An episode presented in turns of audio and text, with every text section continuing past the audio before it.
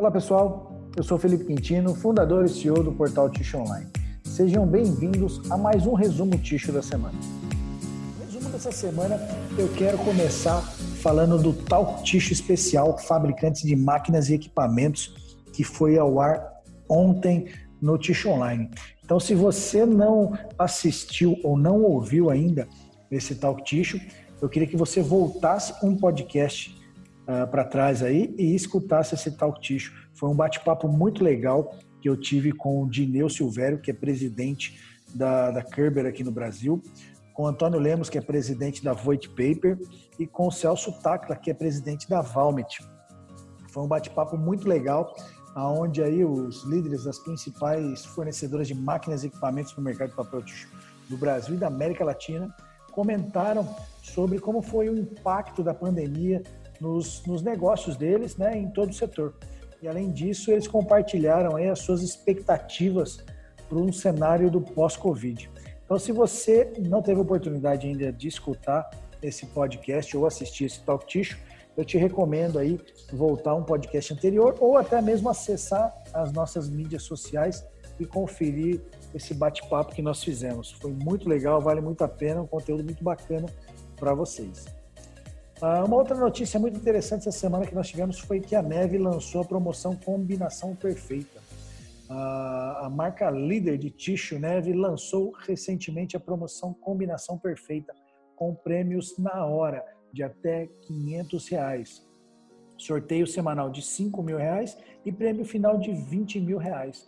Então, o consumidor que gastar a partir de 15 reais em produtos participantes recebe o número da sorte para concorrer bacana, né? Veio fazendo uma promoção né, para incentivar aí o consumo dos seus produtos. Muito legal. Pessoal, ontem a It's Tissue realizou um evento digital chamado e Cenário, uma conversa global sobre tissue. Ah, esse é um evento exclusivo da It's Tissue, né, que aconteceu ontem, dia 1 de julho, foi das 3h30 às 5h30 da tarde, na igreja de São Francesco, em Lucca. O evento é, que teve como tema os principais impulsionadores do consumo em massa pós-Covid, entre a inovação e a sustentabilidade ambiental. Um evento muito bacana, também aí o pessoal falando aí do consumo aí pós-Covid, foi um bate-papo que também nós tivemos ontem no Talk Ticho, então vale muito a pena. Esse evento será transmitido gratuitamente a partir do dia 15 de julho, para quem se inscrever no link. Esse link está lá na matéria que nós fizemos sobre o evento da It's Tish, lá no portal Tish Online. Então você entra lá, clica no link, faz a sua inscrição e dia 15 de julho a It's Tish vai liberar isso aí para todo mundo assistir. Eu acho que vale muito a pena. Uh, agora uma notícia de ticho no mundo. Fabricação de papel ticho cresce mais de 3% na Espanha.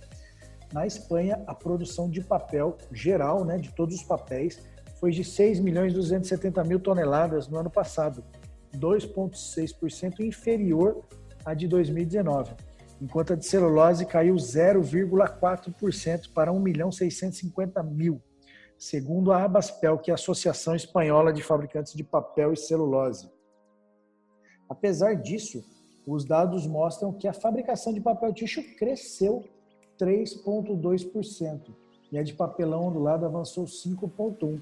Então, ticho e papelão do lado impulsionaram aí o, o mercado de papel ticho na Espanha.